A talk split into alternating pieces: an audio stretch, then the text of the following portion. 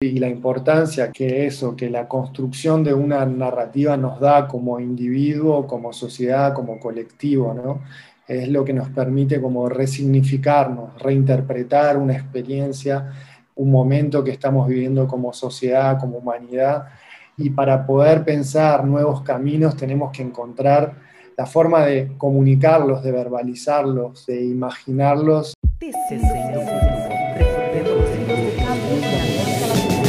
Tejiendo Futuro. Recorriendo los hilos de cambio en América Latina. Un podcast de la Red de Líderes Responsables y la Fundación BMW.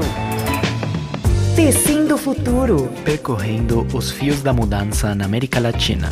Um podcast da Rede de Líderes Responsáveis e da Fundação BMW. Tejiendo Futuro. Bienvenidos, bienvenidas a Tejiendo Futuro un podcast para conocer mejor a las personas que integran la red de Responsible Leaders en América Latina a través del futuro que anhelamos. Inclusión es el tema central de esta primera temporada que cuenta con cuatro episodios. Yo soy Claudia Valladares, Responsible Leader de Venezuela y fundadora del Impact Hub Caracas, y junto a Diego del Moral, Responsible Leader de México, tuvimos unas maravillosas conversaciones con otras personas de la red sobre sus visiones de futuro, cómo buscan contribuir a ella y sus inspiraciones para saber que este futuro sí es posible.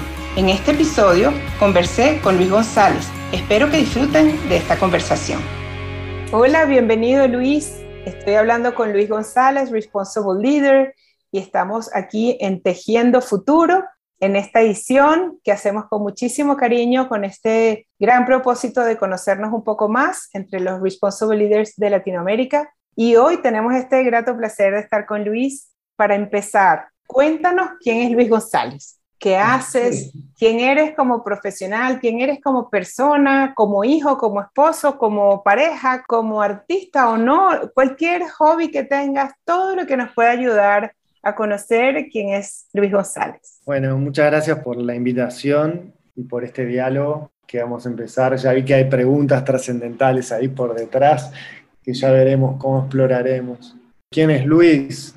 Eh, si uno se pone existencialista es una pregunta difícil más. Es, es un uruguayo, es un viajero, es una persona sensible y creativa que le gusta compartir con otros la creatividad, las ideas y, el humor. Y en mi vida miro para atrás y digo cuántas cosas ya pasaron, cuántas este, pieles uno fue cambiando y cómo esas experiencias personales nos fueron llevando por distintos caminos. Hoy en Brasil, en San Pablo, trabajo con audiovisual, me formé en cine, hice una maestría en, documental de creación en Barcelona me formé con la ficción, pero terminé en el mundo del documental y, es lo que me conecta después con la red de responsabilidades. ¿no? Y fue un poco a partir de ver lo que estaba sucediendo en, un movimiento de, de, creación y de intento de interpretar la realidad utilizando las herramientas del lenguaje cinematográfico, arriesgando posibles miradas o interpretaciones del mundo en el que estamos, no materializando lo que nos imaginamos, sino en el diálogo que plantea el, cine documental de creación, que es el que me interesa, en ese diálogo y en ese confrontarse con la realidad, en ese intercambio de ida y vuelta, o sea, de esa negociación surge una narrativa y, una construcción que propone una mirada. Y en ese sentido, esa emoción y esa conexión que uno puede este, sentir con una mirada, con un proceso, con una comunicación que se da especialmente en el, cine documental y con una revelación que a partir de ese encuentro de dos personas se da. Nada, es en lo que he abocado mi trabajo en los últimos más de 15 años, sí.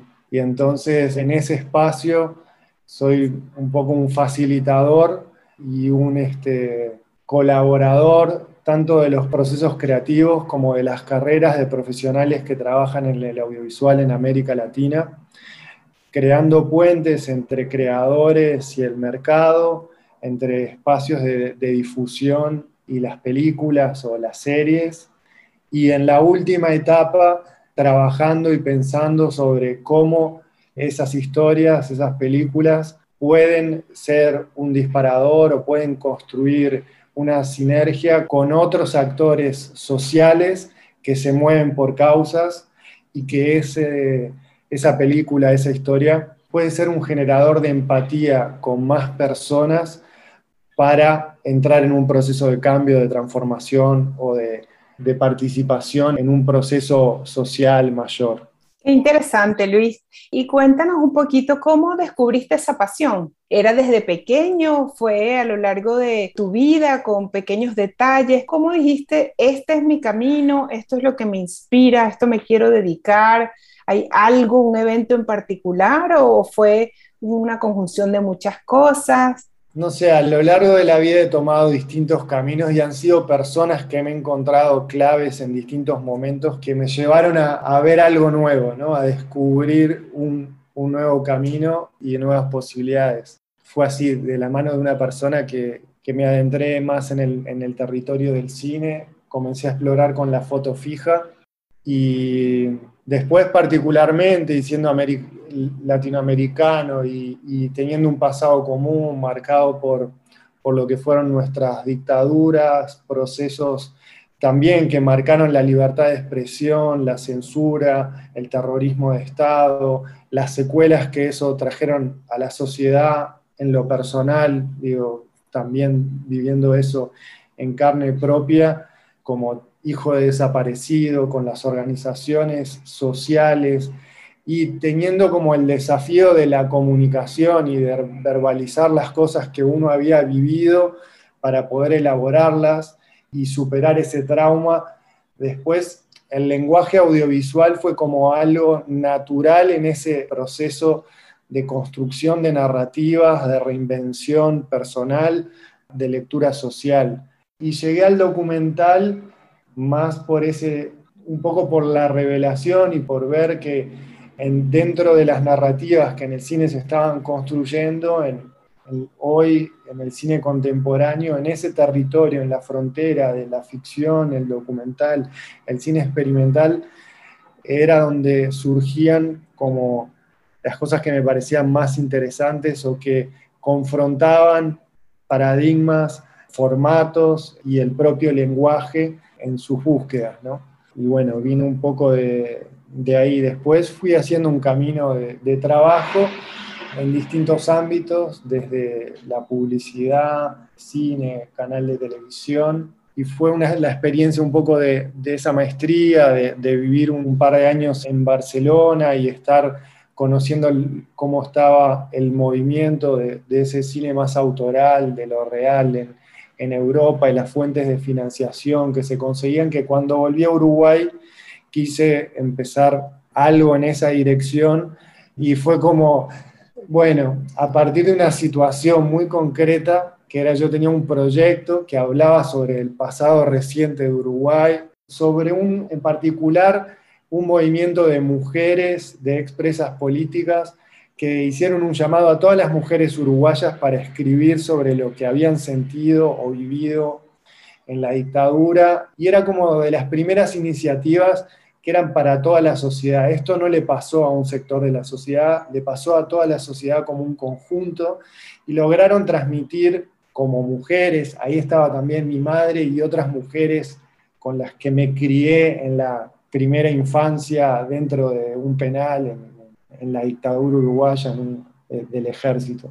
Y traía el espíritu de, cómo elaborar un proceso y cómo eso este, podía enseñar a una nueva generación. Y era mucho de esa comunidad de mujeres y de, esas redes. Y bueno, sobre eso yo armé un proyecto audiovisual y fui a buscar los socios en el canal de televisión pública en Uruguay. Digo, sea, esto ya hace, hace unos cuantos años, después de haber venido de esa experiencia, de, conocer en Europa, etcétera, cómo se estaba trabajando, y que allá me decían, bueno, para conseguir aliados aquí tenés que conseguir un aliado en tu territorio. Entonces, cuando fui y pidiendo, nada, era una carta más de, decir que estaban juntos y, y, yo ofrecía la película y no pedía inversión ni nada. Y fue toda una burocracia, todas unas vueltas, y me hicieron una carta que en ningún lado se hace una carta así, que era sí, pero tal vez en una de esas, y dependiendo después de lo que sea, podemos decir que estaríamos tal vez apoyando, bueno, nada, era así. Y entonces como de esa situación me quedó muy claro de que teníamos que hacer algo para acercar ese diálogo con las televisoras públicas y los creadores. Y entonces, nada, de empezar a levantar un proyecto, terminé iniciando una plataforma para cambiar la televisión pública en América Latina y generar un vínculo y relaciones más fuertes con los creadores que estaban haciendo cine documental. Y eso se llama Doc Montevideo y ya tiene, ya tiene unos cuantos años, comenzó en el 2009 y se hace todos los años. Y fue como una gran semilla y me puso a mí en otro lugar donde nunca me había visto como un gestor cultural, como un articulador, como un ser político y, social como más público y empezando a entender la diversidad de, nuestro continente, de las televisoras públicas y culturales, en un momento que se soñaba con, con, una mayor integración, con una mayor conexión y demás. Y bueno, y ese proyecto del Doc Montevideo fue el que me marcó en los últimos años y que me ha ido como llevando a trabajar, no tanto desde el lugar como un creador en sí mismo, me visualizo como un creador, pero más como de, creador de experiencias para los creadores y profesionales que hacen parte de, nuestra red. Y bueno, sí, y ahora ya muchos años en eso, y ahora en, este otra, en esta otra fase, desde esa red de creadores y demás de, América Latina y ahora especialmente de, de Brasil, cómo esas narrativas, esas películas se pueden poner al servicio de, causas sociales y cómo esas películas pueden ser ese disparador y que abran otras puertas y otras posibilidades y acompañar campañas de impacto que otras organizaciones, instituciones estén llevando adelante o que los propios actores de la película estén motivados a llevar adelante. Me dispersé un poco, pero bueno. No, Luis, no, muy, muy interesante, más bien admirada de, de toda esa historia, todo ese bagaje y todas esas situaciones tan duras y tan difíciles que pudiste afortunadamente convertir en puntos de oportunidad para hacer cosas maravillosas alrededor de un dolor que, deja de serlo cuando lo transformas en algo muy poderoso y sobre todo en función de apoyar a otros en la sociedad. Qué, qué belleza, la verdad. Y quizás con esto pasaríamos a esta segunda parte de, nuestra entrevista que tiene que ver con eso que llamamos muestras de futuro, ¿no?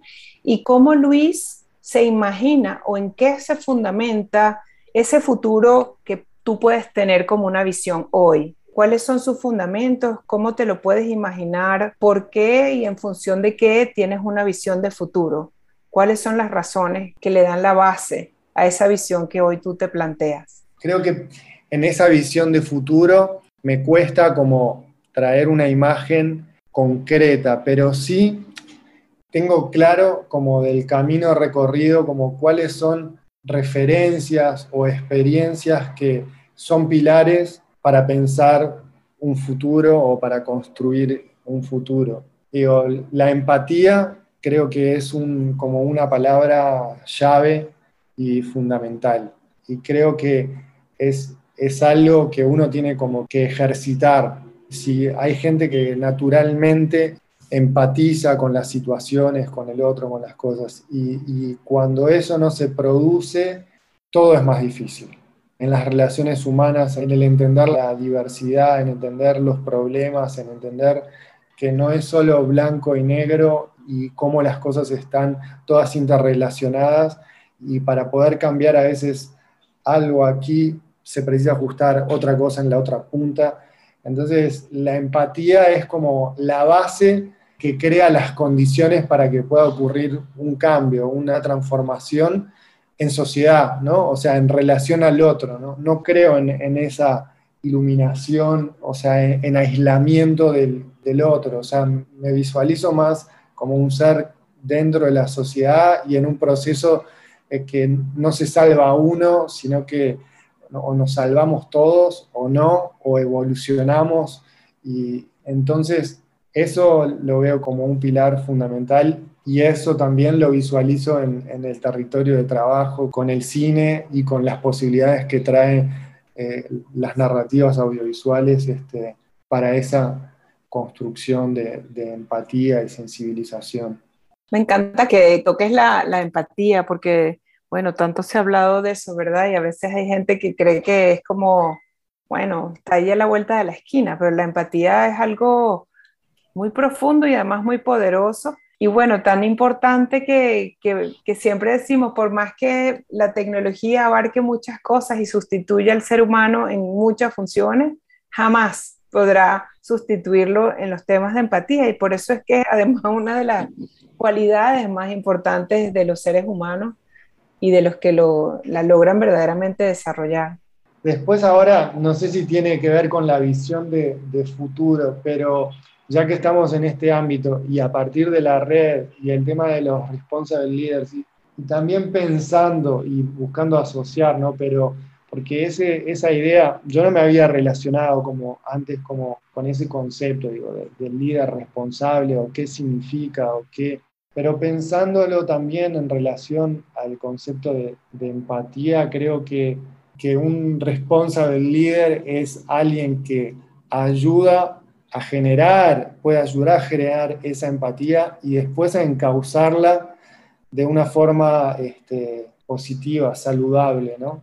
Porque también estar en ciertos lugares puede hacer que uno genere o despierte ciertas empatías y que al final nos lleven en una dirección este, que en vez de ampliarnos nuestra visión, nos vuelven más sectarios, nos vuelven más este, acotados, nos vuelven más polarizados como sociedad. Entonces, una empatía no con lo que ya es conocido, sino una empatía con lo desconocido, con lo nuevo, con lo que es distante, con aquello que nos desafía, con aquello que nos complejiza la existencia o nos problematiza como individuos, ¿no? Y creo que en esa, en la visión también a futuro como de, ese líder responsable, creo que, tiene que contribuir en eso, en que esa empatía sea para, para abrir, para llevarnos a otros lugares, no para una conexión que nos encierre en sí mismo o a los que pertenecemos solo a un grupo a, o a, unas ideas, a una religión, a lo que sea. Y después en la visión de futuro, digo, de futuro y que lo veo en, hoy en las cosas que hago, a nivel de organización, ¿no? Y de cómo pensarse a futuro con las cosas que uno ha emprendido, los proyectos y qué cosas, ¿no? Más que una visión de, de mundo, en cosas más cercanas, en lo que pienso es como en, en la colideranza, o sea, cómo se construyen las estructuras para poder ser colideradas y cómo las organizaciones generan caminos de desarrollo personal para las personas que las transitan, ¿no? Y de evolución. Y en las cosas que he hecho de una forma más intuitiva y no tan con una metodología o tan sistematizado, pero para mí siempre fue muy importante como tratar de, entender al otro, de, poder leer un poco las potencialidades y las motivaciones para poder este, encontrar dentro de, las de la organización en la que estemos o del proyecto el mejor lugar y que ese, ese lugar le permita crecer, alimentarse y, sentirse bien. Entonces, me imagino que en toda esta red enorme habrán este, mil cuestiones. Yo voy a hacer mi aporte humilde y traje dos conceptos, el de empatía y ese, tal vez el de ¿sí? de cómo coliderar y cómo visualizar los caminos de las personas dentro de las organizaciones, que sea algo que permita la evolución y, y no cosas estáticas y que anclen a las personas en un lugar, sino que las lleven a otros. Sí, no, gracias por lanzar esos conceptos aquí. Yo creo que mientras hablabas me imaginabas así como si estuviera lanzando una metra, un pebble, así en, una, en un lago y y van creándose ondas y ondas y ondas que llegaran a todo el mundo. No sé por qué me viene esa imagen de lo que decías de la empatía y después de cómo nosotros la vivimos y cómo la amplificamos, cómo esa empatía nos puede llevar a otros lugares que no nos ni nos imaginamos. Qué interesante, Luis, tu visión. Y quizás te preguntaría, ¿cómo esperas contribuir o cómo sientes que actualmente estás contribuyendo a, a esa misión que te planteas o a esa visión futura que tienes, de qué forma unes todos esos conceptos, lo que haces.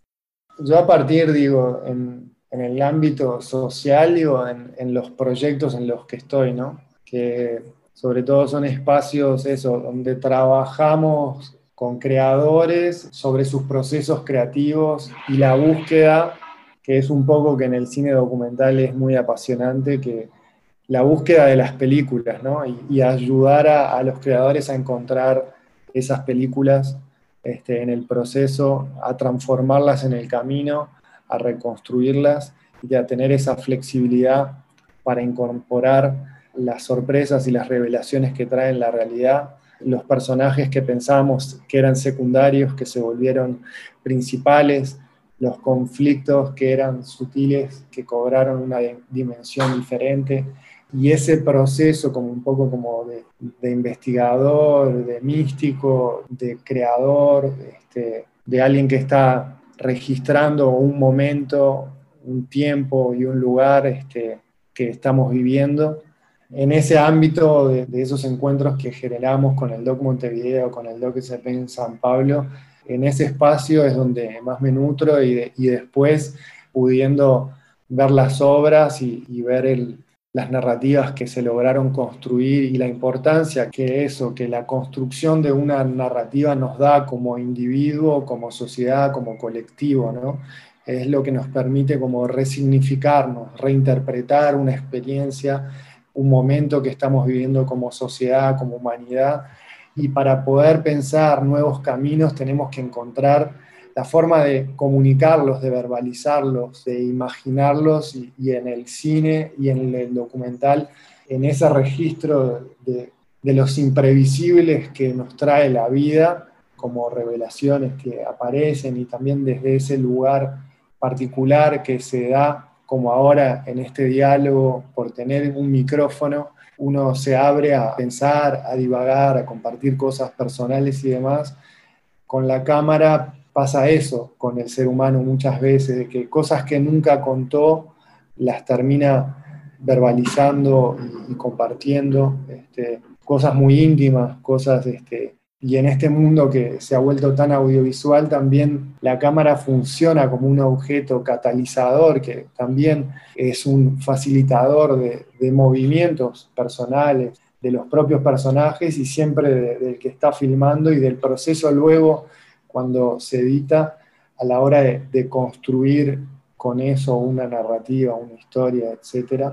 Es algo que me enriquece mucho y en, torno a, ese, a esos espacios pensamos cómo, cómo conseguir la sustentabilidad de esos creadores, cómo poder enriquecer en, el espacio de, oferta que hay, la, nuevas miradas, nuevas narrativas, nuevas voces que puedan traer este, eso, otras formas de mirar el mundo, de contarnos a nosotros, de compartir experiencias y que eso sea un disparador para luego querer hacer algo o cambiar algo o replantearlo. Y ahora en la nueva fase en la que estoy, que es esto como de el trabajo de cómo a partir de una película uno piensa un, ese despliegue que es eh, la campaña de impacto, que son el conjunto de acciones que uno despliega en torno a la experiencia de la distribución de la película con sus exhibiciones y cómo a partir de, de lo que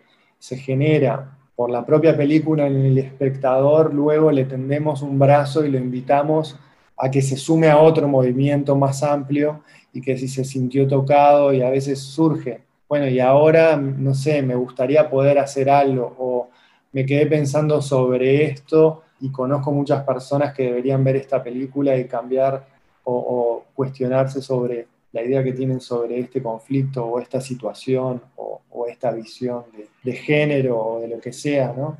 Y esto abre también a una posibilidad de, relacionamiento que trasciende a la cadena productiva del audiovisual y entonces abre a todo este diálogo con ONGs, instituciones, fundaciones, la sociedad civil organizada en sus diferentes formas, los agentes de, cambio públicos, privados, eh, y usar el cine como esta llave que genera esa empatía y que nos transporta a un lugar, a conocer una realidad, a conectar con gente que, que capaz no, no conoceríamos, no tendríamos la posibilidad de conocer en nuestro día a día y a partir de esa experiencia sentirnos tocados por un tema, por una cuestión y querer hacer algo, querer participar. Y entonces con otras organizaciones que ya trabajan esas causas o que están en el territorio y que tienen, poder hacer ese puente y en diferentes ámbitos, como para cambiar en, tu forma de pensar o de ver ciertas cuestiones o de comportarte en relación a ciertas cosas o conductas, hábitos que tengas, o para cambiar estructuras desde leyes o, y ya hay muchos ejemplos y hay una red muy grande de la cual también formo parte de productores de impacto a nivel global donde se comparten esas experiencias de trabajo con películas este, en campañas de impacto asociadas a causas y hay cosas increíbles que se han conseguido y un poco el, el cine trae esa fuerza, ¿no?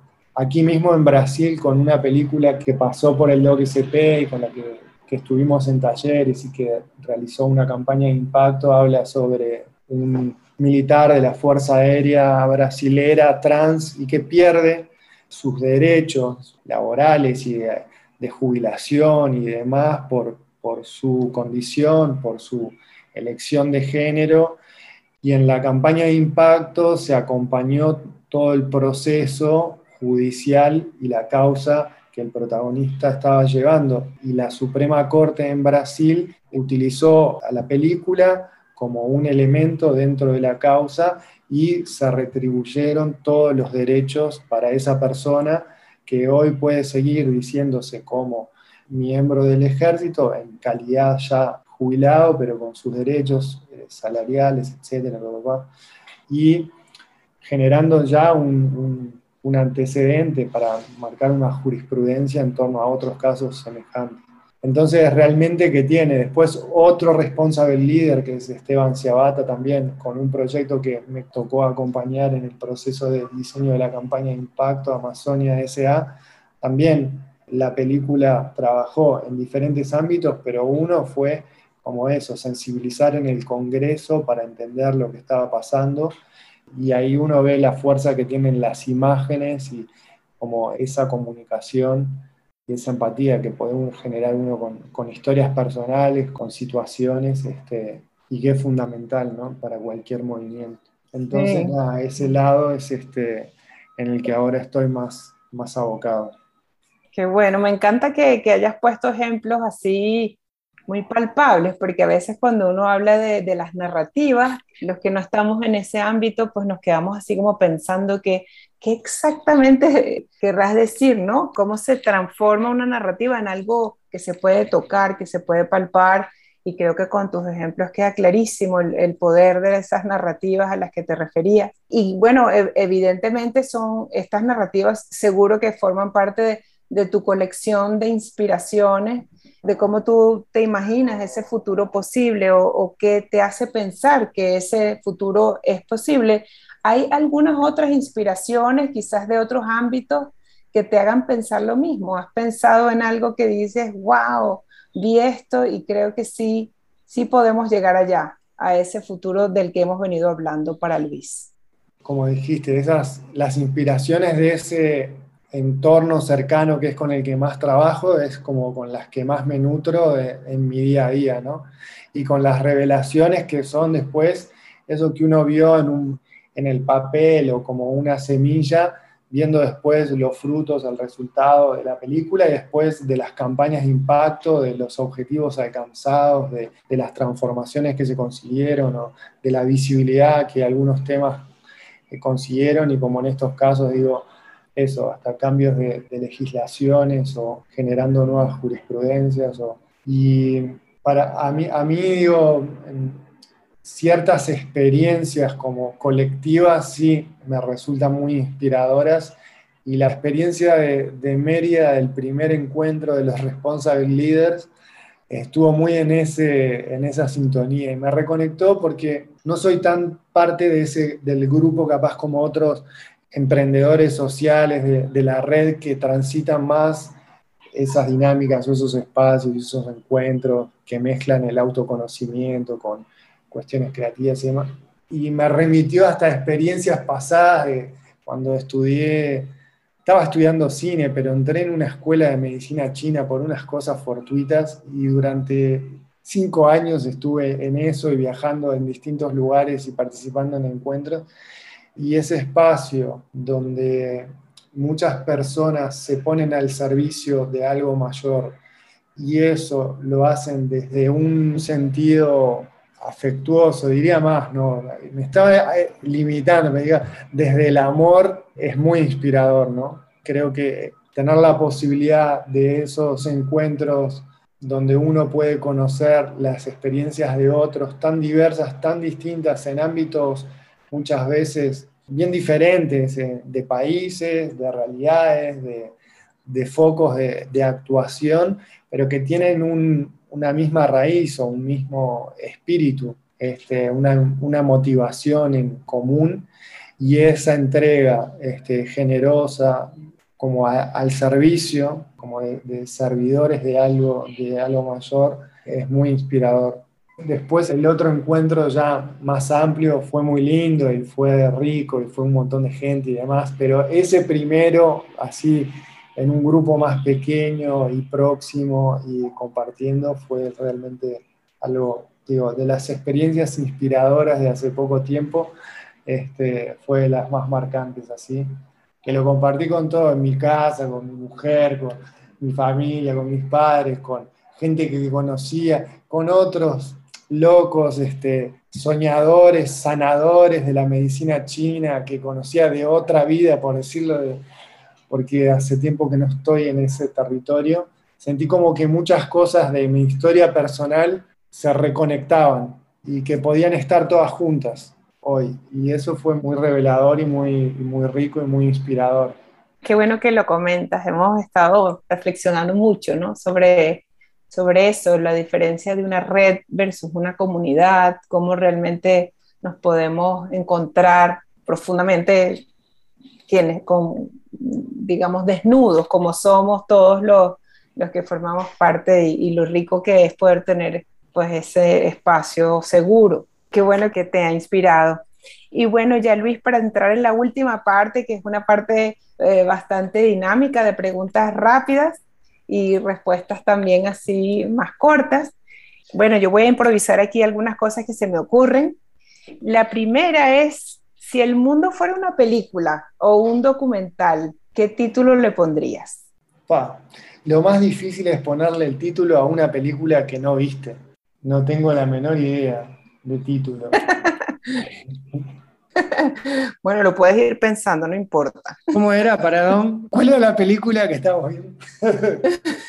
el mundo ahorita, ¿cómo está? Para el mundo ahora, ¿cómo está la película? No sé cuál, cuál sería el título, pero el tono tragicómico.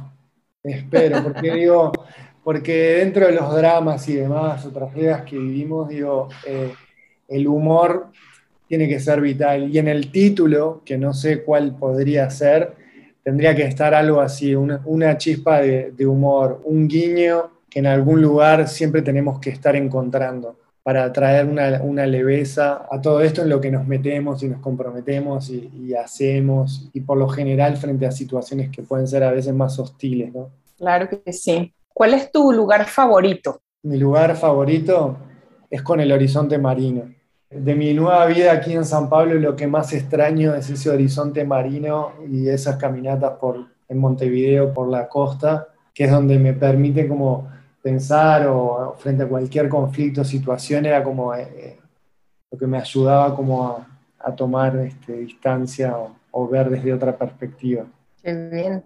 ¿Cuál es tu mayor reto actualmente? Bueno, tengo varios proyectos que que plantean grandes desafíos, pero de forma así más abstracta tal vez o, generales, este, poder pensar, comencé de una forma muy espontánea e intuitiva en los caminos que, en las cosas que me involucré, y es como que tengo unos hijos, por decirlo de alguna forma, en relación a proyectos, y que estoy esperando que se independicen, y mi mayor desafío es es entender eso, es entender la transición sobre cosas que uno comienza, inicia, la transición y poder visualizarlas en el tiempo, cómo uno genera los relevos de las cosas que tengan que continuar y las imagina futuro y las cosas que cumplen su ciclo y tienen que terminar también uno las, redondea y las encierra. Esos son mis desafíos actuales. Qué maravilla. Un lugar que quisieras conocer. Un lugar que quisiera conocer. África es ahora un lugar que me gustaría conocer, que el hecho de estar en Brasil me, me conecta más, más fuertemente. Sí, ahora e, ese es un lugar que, que está. Porque porque he tenido oportunidad de viajar y otros que, que, tenía así como pendientes los conocí. Y después China, que ya estuve, pero no siento que la haya conocido y, querría, como también tuve ese vínculo con, con, la medicina china y por otros lugares he un poco su cultura, la más vieja, ¿no? Esa de como 5.000 años, pero poder acercarme a, esa sociedad y poder tratar de, entenderla me, me genera curiosidad. Una cosa que te falta por hacer. Ah, un montón. Muchas. Pero una concreta, estoy ahora, en, no tiene nada que ver, pero ya que estamos en esta Qatar, estoy estudiando sobre perfumes ahora. Y quiero, lo digo acá para asumir un compromiso, pero quiero construir algunas fragancias. Qué interesante, me encantan los perfumes. Qué bueno. Es una narrativa muy particular porque, porque es una narrativa sensorial. claro, en una película o, mismo en la oralidad uno utiliza, utiliza el tiempo y los espacios de una forma y en, el, en la fragancia, en los aromas, por más que existe una narrativa en el tiempo, son capas que conviven todas juntas, ¿no? Y es como una escultura olfativa. ¿no? No sé, es un territorio que quiero explorar creativamente y después, si eso me lleva a otro lugar, ya veremos. Pero es en lo que estoy. Por ahora es un hobby. Qué bien, qué bien. Y bueno, Luis, ya para concluir, si quieres dar algún mensaje final a la fundación y a todos los responsible leaders que estarán escuchándote, que nos están escuchando en este momento, y también aprovechar de pedirte que recomiendes una o un responsible leader que te encantaría que entrevistaran, así como lo hicimos hoy a ti.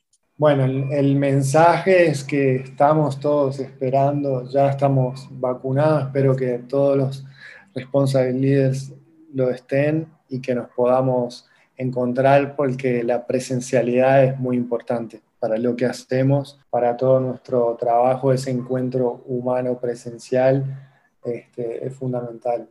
La virtualidad nos ha permitido mantener los vínculos y los contactos, pero la energía que uno recibe y cómo uno se, puede, se carga está en el presencial, está en, el compartir un espacio, un lugar, la palabra, y no perder eso. Que esta experiencia de, la pandemia nos abrió otras puertas y otras posibilidades en el mundo digital, o lo trajo muy presente, pero mantener lo otro vivo porque es el fuego, ¿no? Es el, la comunidad. Así es. ¿Una persona que recomiendas que entrevistemos? Bueno, una persona que me encantó, pero que creo que encanta a la mayoría porque es un, imán, este, un magnetismo, una fuerza, este, un motor de empatía y de, humor y, y, de amor que es Edgar Gouveia. Ay, qué bien, qué bien. Bueno, muchísimas gracias Luis, ha sido un súper placer conversar contigo hoy en Tejiendo Futuro. Muchas gracias y ojalá que sigamos encontrándonos y la próxima sea en persona. Bueno, un gusto y un abrazo grande para todos. Gracias por unirte a este episodio. Si todavía no has escuchado a los demás, no te olvides que en esta temporada son cuatro personas invitadas de lujo. Luis González, Gabriela de la Torre, Camila Batista y Beatriz de la Costa. Muchas gracias y nos vemos en el siguiente episodio de Tejiendo Futuro. O futuro é tejido en portuñol gracias a la BMW Foundation.